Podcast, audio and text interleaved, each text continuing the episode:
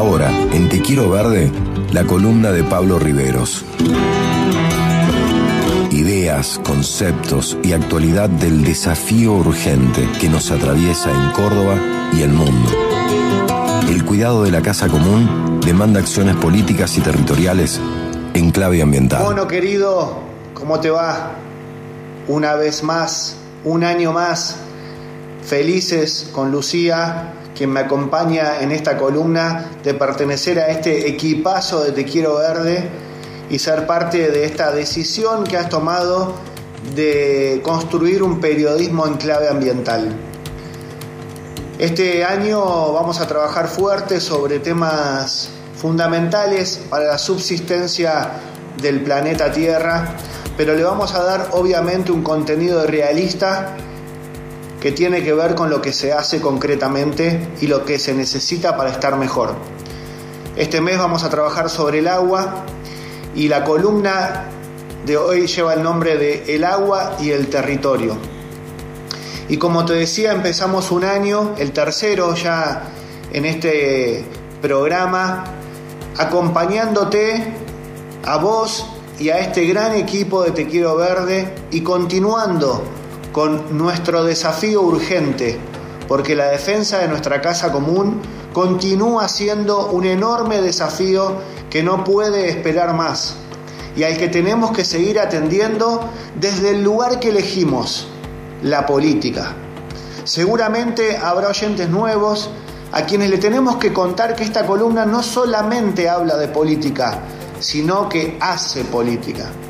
Y en este caso, como jefe comunal de Villa Ciudad Parque, vengo a compartir las acciones que llevamos adelante para ese cuidado de nuestra casa común, del cual les hablaba recién, y en el que hoy vamos a arrancar el año con un asunto que ya hemos tratado, pero que necesita que lo tengamos permanentemente en agenda, porque se trata nada más y nada menos que del agua, el bien común o el recurso fundamental para la existencia de la humanidad. Les anticipo que es una cuestión a la que le vamos a dedicar varias columnas, porque tiene una complejidad y una relevancia como pocos temas en relación a la cuestión del ambiente. Como decimos siempre, el agua es el sustento de la vida y son muchas las aristas sobre las cuales podemos reflexionar.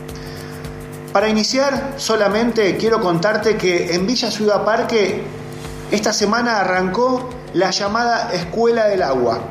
Es una formación para formadores, para profesionales y para docentes con puntaje que brindamos junto al Ministerio de Educación de la provincia y a APRI, la Agencia Provincial de Recursos Hídricos, y que ya cuenta con más de 100 inscriptos y que en su primera clase fue realmente un éxito.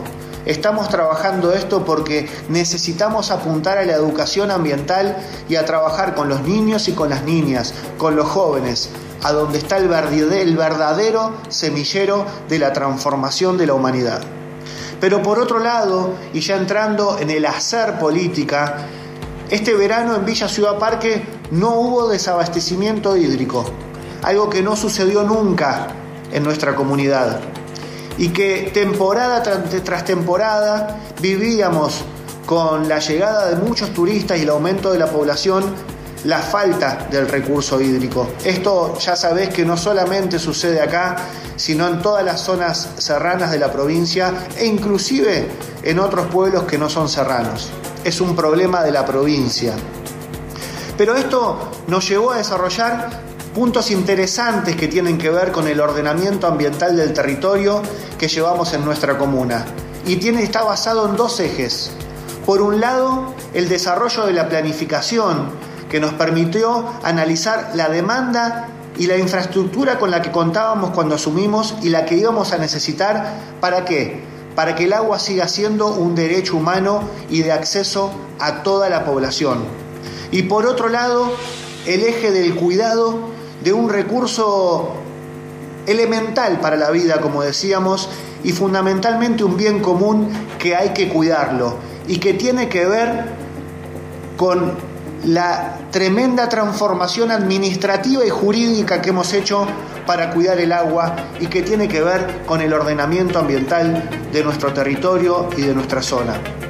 Además, estamos realizando estudios y trabajos conjuntos con el INA, que es el Instituto Nacional del Agua, que nos permite una mejor planificación y también un análisis geomorfológico de Villa Ciudad Parque, de sus cuencas hídricas, para tener muchísimo cuidado, pero también muchísima información para justamente reglamentar la forma en que debemos cuidar nuestro bien común, que es el agua, en un lugar tan particular como Villa Ciudad Parque, en un rincón estratégico de las sierras de Córdoba que posee sierra, río y lago.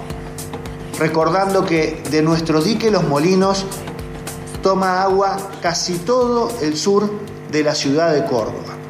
Pero este tema de las cuencas hídricas, del recurso del agua, de la necesidad de cuidarla, de la necesidad también de brindarle la posibilidad a todo vecino y vecina que tenga acceso al agua, aunque parezca medio tonto decirlo, pero en este lugar no todos tenían acceso al agua. Hemos llevado adelante una cantidad de obras importantes que han servido para que, como te decía al principio de este párrafo, este año no tengamos desabastecimiento hídrico. Y esto realmente para nosotros es una alegría enorme, no solamente por la no faltante de agua, sino porque fue una promesa de campaña, como se dice en la política. Para terminar, te quiero dejar un número más. Desde que asumimos hace menos de tres años y medio, hemos realizado más de 300 conexiones de agua en el marco de una sequía histórica en la provincia. Y esto también es parte de la planificación y del derecho humano al agua, porque en nuestro pueblo, como te decía, antes no todo el mundo tenía acceso al agua y ahora se entiende como un derecho asegurado para todos los vecinos y las vecinas. Y bueno, como decíamos al principio, vamos a dedicar varias columnas al tema del agua que seguramente la semana que hablemos de este tema que está vinculado a este día, el 2 de abril, como un día histórico donde se recuerda los 41 años del inicio de la guerra y que tiene muchísimo que ver con nuestra soberanía y con nuestros recursos naturales y bienes comunes como son el agua. Te mando un fuerte abrazo y con esto iniciamos el 2023 con el desafío urgente. Fuerte abrazo, querido amigo.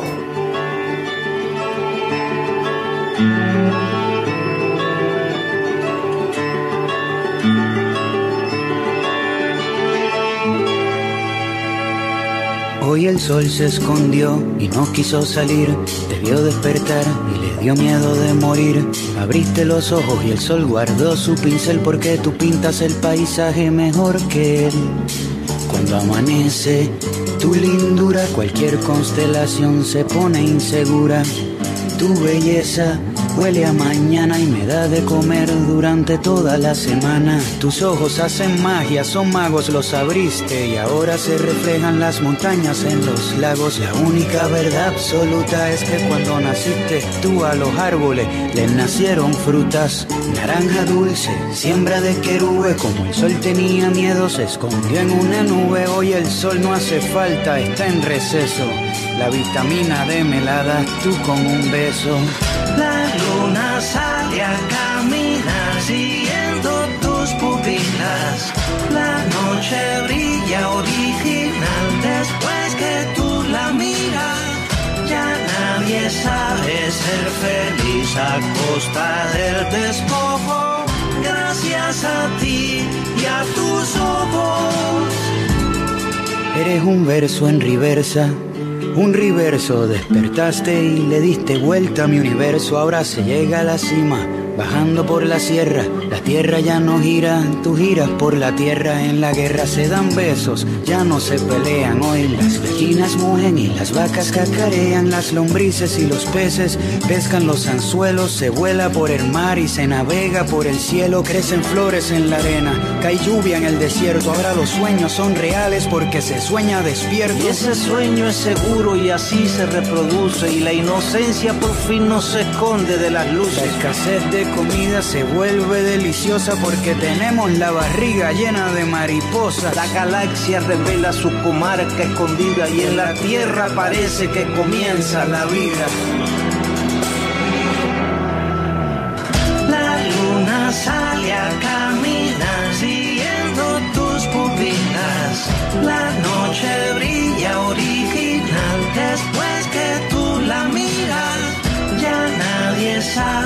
ser feliz a costa del despojo. Gracias a ti y a tus ojos.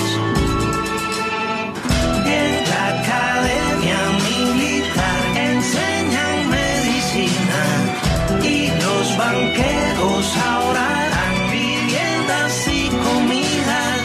Ya nadie sabe ser feliz a costa del despojo. Gracias a ti y a tus ojos.